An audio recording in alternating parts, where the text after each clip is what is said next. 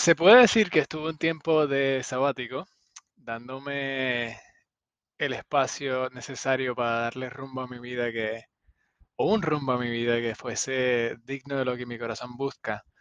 Y me sigo dando cuenta que a medida que escuchamos más nuestro corazón, todo comienza a hacer más sentido. Para ti, obviamente. Quizás no para los que te rodean. Obvio, no son tú, pero no es tan obvio para todos. Mi, mi labor en esta vida es servir y a través de este canal he podido hacerlo sin mi presencia tener que ser del 100%, aunque he estado en muchas situaciones donde frecuencia de abundancia me toca la puerta y pregunta, hey, ¿dónde has estado hermano? ¿Dónde estás? La gente necesita esta información y, y este crecimiento, entonces eso termina siendo la verdad final. Compartiré qué fue de mí este último año en episodios próximos, pero ahora nos enfocamos en lo que de verdad les importa a cada uno, cada una de ustedes. Em, esta información te convierte en, en un científico de la mente, la verdad. Y como toda ciencia, es un poco difícil encontrar el mejor método para abrir este tema, ya que no es algo que se aprende cuando creces, ni mucho menos a través de lo que te rodea creciendo. Esta información se encuentra porque buscas algo más, porque buscas. Así fue como yo la encontré. Yo me puse en una situación donde necesitaba esta información, necesitaba algo diferente, pero la mayoría de la gente simplemente comienza a hacerse preguntas, comienza a buscar algo diferente de lo que has vivido, algo mejor, una oportunidad, por más imposible que se vea, algo dentro de ti te dice que hay más. Y cada día vemos ejemplos de personas adquiriendo riquezas en todo sentido de la palabra, ¿verdad? No, no solo monetario. Y nos preguntamos, ¿será que puedo tener eso yo? Como que, ¿será que es posible para mí? Y ahí comienza. Esa curiosidad inocente es necesaria. Mantén tu mente abierta, entretén estas ideas, como lo que hace un científico. Pon las ideas a la prueba. No, no confíes a ciegas Pon las ideas a la prueba con tu alrededor, con tu naturaleza, con lo que estás haciendo. No tienes que hacer lo que yo digo. Eres dueño de tu propio ser. Si decides hacerlo bien, si no, no. Entonces, como estaba diciendo, es difícil encontrar la mejor forma de enseñar esta ciencia mental porque en realidad existen muchas formas y cada cual con su propia ventaja, pero después de de reflexionar para el propósito, el propósito de conectarte con la frecuencia de abundancia, no este canal, pero en verdad la frecuencia, la energía de lo que deseas en esta vida, tenemos que comenzar con la relación entre el espíritu y la materia. ¿What? Esto no, esto no es nada, esto no es nada religioso, eh, por si acaso. Este, es lo, que, es lo que significa el espíritu y lo que significa la materia. No vamos a entrar a significados profundos, vamos a, vamos a ver esto como, como un científico. Y, y manténganse, manténganse conmigo. Mantente conmigo escuchando. De nuevo, mantén la mente abierta. La diferencia entre estas dos es una que quizás todos somos familiares con, esto, y es que el espíritu vive y la materia está muerta. la materia sin el espíritu está muerta y el espíritu vive. Esto, no, esto nos dice nuestra impresión actual entre el espíritu y la materia, que es suficientemente precisa y si la consideras desde el punto de vista de apariencias externas, esta impresión es sin duda alguna correcta. Ahora, el consenso general del ser humano tiene razón en confiar en la evidencia de nuestros sentidos, de lo que vemos, lo que escuchamos. Y cualquier sistema, cualquier otro poder, cualquier otra persona, idea que, nos diga lo contrario, no va a tener una posición saludable en la comunidad. Es la realidad.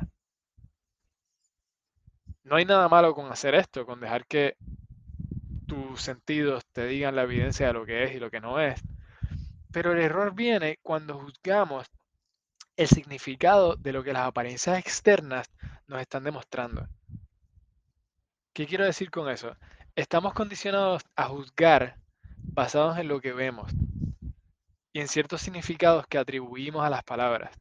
Pero cuando comenzamos a investigar el significado real de nuestras palabras y a analizar lo que da origen, de dónde vienen estas apariencias, este, nos damos cuenta que nuestras nociones anteriores se van desapareciendo, se van desapareciendo gradualmente de nosotros, hasta que por fin te das cuenta de que estás viviendo un mundo completamente diferente al que reconocías. Es una, cosa, es algo, es algo tan impresionante. La forma que pensabas, que normalmente ha sido limitada, se desaparece por completo. Y descubres que has dado paso a un nuevo orden, donde todo es libertad, todo es vida. Este es el trabajo de inteligencia divina. Esto resulta de una determinación persistente en buscar la verdad, independientemente de lo que pensabas antes o de las fuentes que te decían qué pensar. Es la determinación de pensar honestamente por nosotros mismos en lugar de buscar la respuesta en otros o dejar que otros piensen por nosotros. Entonces, al principio podemos estar dispuestos a decir que la vida consiste en el poder del movimiento. Y en su ausencia, cuando no hay movimiento, pues sería la muerte. Si algo no se mueve, está muerto. Pero si estudias la mente, te vas a dar cuenta de que esto no es suficientemente profundo. Si estudias la vida, si estudias la ciencia, si observas la naturaleza, te das cuenta de que esto no, no es suficientemente profundo. Ahora, la ciencia física te dice que ningún átomo de lo que llamamos materia muerta está sin movimiento. Sobre esta mesa que tengo al frente mío, que es un trozo de madera, pero a través de un telescopio de esos bien costosos, sé que los átomos de esta mesa, que aparenta ser inerte, están vibrando con una energía muy intensa, muy intensa moviéndose de un lado a otro, chocando, rebotando entre sí, dando vueltas como mini sistemas solares, con una rapidez incesante. La mesa, como un pedazo de masa, bueno, masa, la mesa siendo masa, eh, puede verse inerte, pero lejos, está lejos de no estar en movimiento. La energía que mueve las partículas va con una rapidez que una carrera pone un tren expreso a pedir cacao. A ese nivel. Entonces, no es mero hecho de, el movimiento lo que está en la raíz de la, diferencia que, que hacemos instintivamente entre el espíritu y la materia. Debemos ir un poquito más profundo que eso. La solución tampoco se encuentra comparando lo que es la vida y la muerte. La clave se encuentra comparando un grado de vivencia con otro. Hay una perspectiva en la que la calidad de vivir o las cualidades de vivir no, no admite grados o niveles. Pero hay otra perspectiva en la que es completamente una cuestión de grados o niveles. No, no, tenemos, no tenemos ninguna duda en cuanto a la vivencia de una planta. Pero nos damos cuenta de que es algo muy diferente de la vivencia de un animal. Encima de eso, si te preguntas, ¿qué niño no preferiría un Golden Retriever a un pez dorado como mascota? esa, respuesta es obvia. O de nuevo, ¿por qué, el, mismo, niño es un avance sobre el perro? La planta, el pez, el perro, el niño están igualmente vivos pero hay una diferencia en la calidad de su vivencia, sobre el cual nadie puede tener duda alguna. Y nadie dudaría en decir que esta diferencia está en el grado de inteligencia. ¿Es o no es? Te escucho decir es. Eh, nada, cualquiera, cualquier, cualquiera que sea la forma en que le demos vuelta al tema, siempre vamos a encontrar que lo que llamamos vivencia de cualquier vida individual se mide en última instancia por su inteligencia. Es la posesión de una mayor inteligencia lo que posiciona al animal por encima de la planta en la escala del ser. al hombre por encima del animal, al hombre intelectual por encima del salvaje. A medida que esta inteligencia sea más alta, más se controla el movimiento y la acción. A medida que descendemos en la escala de inteligencia, más perdemos el control de movimiento y acción a influencias externas. Este descenso, mira, este descenso es gradual. Desde, desde lo que reconocemos como el humano más elevado, lo que es el humano, nosotros que nos autorreconocemos, hasta ese orden más bajo de formas visibles a las que llamamos cosas, y del cual que no se, reconoce, no se reconoce a sí misma. Vemos entonces que la vivencia de la vida consiste en la inteligencia. En otras palabras, el poder del pensamiento. Por lo tanto, podemos decir que la cualidad distintiva del espíritu es el pensamiento. Y, y al contrario, podemos decir que la cualidad distintiva de la materia es la forma. No podemos concebir materia sin forma. Debe haber alguna forma. Aunque sea invisible a los físicos, porque la materia, para ser materia en general, tiene que ocupar espacio. Y ocupar cualquier espacio particular implica que se necesita una forma correspondiente, ¿no? Entonces, podemos establecer como fundamento que la cualidad distintiva del espíritu es el pensamiento, de nuevo, y la cualidad distintiva de la materia es la forma. Entonces, esto, tú escuchas esto y dices, ok, espérate, puedes darle pausa y volver, esto está, grabado, te sugiero que lo sigas escuchando.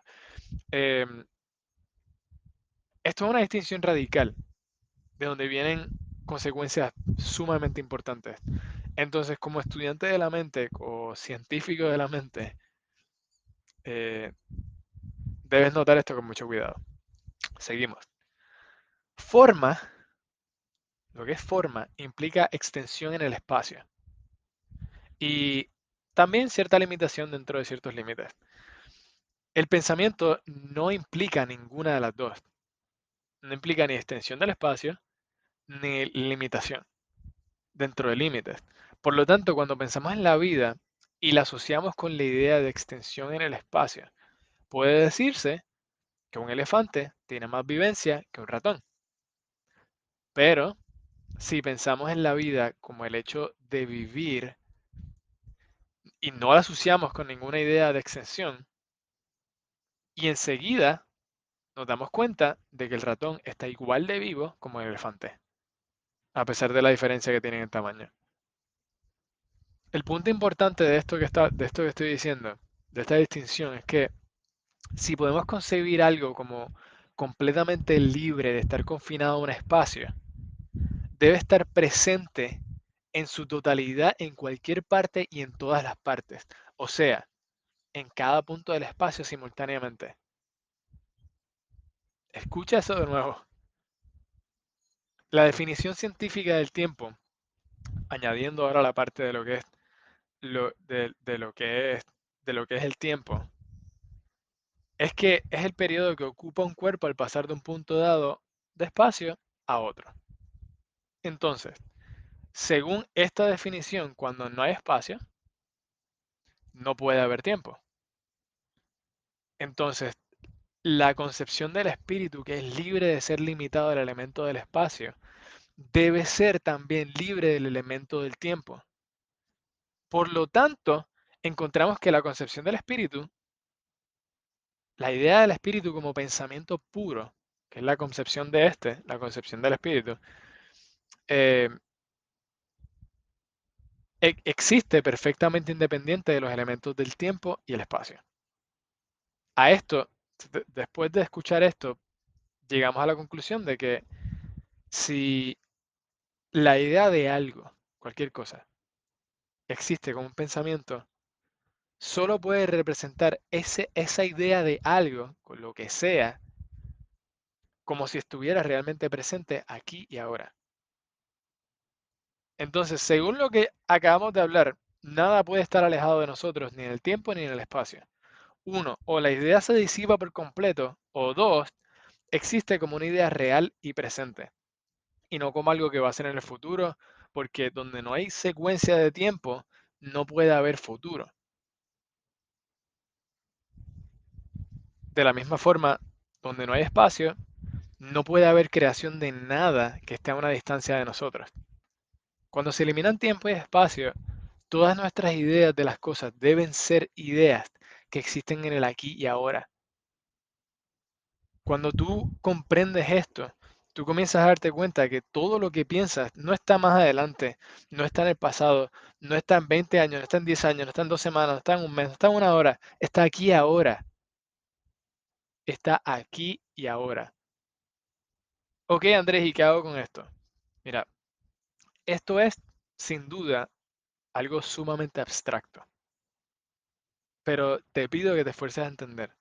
He encontrado que es de, que es de una importancia vital en lo que es aplicar la práctica de esta ciencia mental.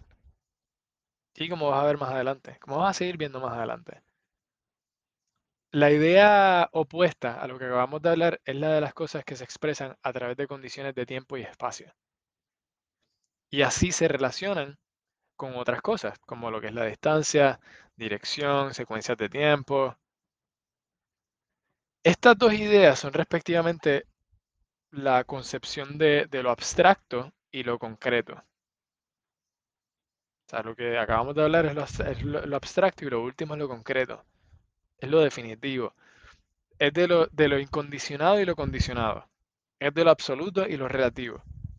No es que son incompatibles, sino que cada uno es complemento del otro. Y la única realidad es la combinación de las dos. Entonces, aquí te dejo con una cita del gran Thomas Trowell.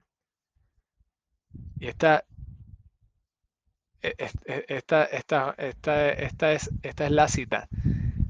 El error del idealista extremo está en esforzarse para hacer lo absoluto sin lo relativo. Y el error del materialista extremo está en esforzarse por hacer lo, relativo sin lo absoluto. Por un lado, el error está en tratar de realizar un adentro sin una afuera. Y por otro lado, en tratar de realizar un una afuera sin una adentro. Ambos son necesarios para la formación de una entidad sustancial. ¡Uf! Intenso, intenso, intenso. Espero que lo disfrutes, mano. Em, estudia esto, repite el audio, obsérvalo en tu naturaleza, hazte preguntas. La pregunta siempre trae una respuesta. Y si no entiendes, si ahora escuchando todo esto te quedaste, espérate, ¿qué? Si no entiendes, quiere decir que estás expandiendo tu mente. Algo que no muchos están dispuestos a hacer.